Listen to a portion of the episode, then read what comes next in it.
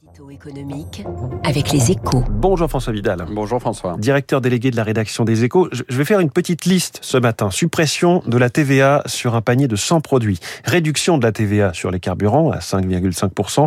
Exonération d'impôts sur le revenu pour les moins de 30 ans. Voilà les trois mesures fiscales phares hein, du programme de Marine Le Pen en faveur des ménages. Trois propositions qui vous paraissent difficilement applicables, François. Bah, comme une bonne partie du projet de la, candidate du Rassemblement national d'ailleurs. Hein. Dans, dans, ces cas précis, Marine Le Pen, devenue présidente, se heurterait aux règles européennes sur les questions de TVA et à la Constitution française sur l'égalité des citoyens devant l'impôt.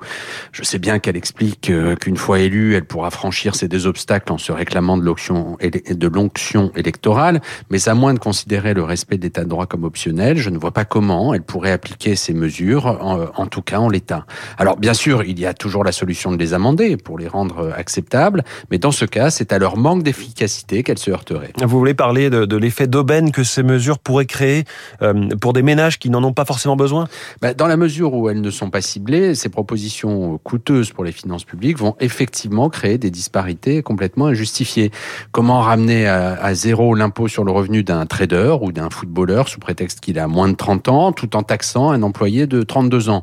À l'inverse, la, la, la suppression de la TVA sur certains produits de première nécessité ou sa réduction sur les carburants vont profiter à tous les Français, y compris ceux qui n'ont pas de problème de pouvoir d'achat.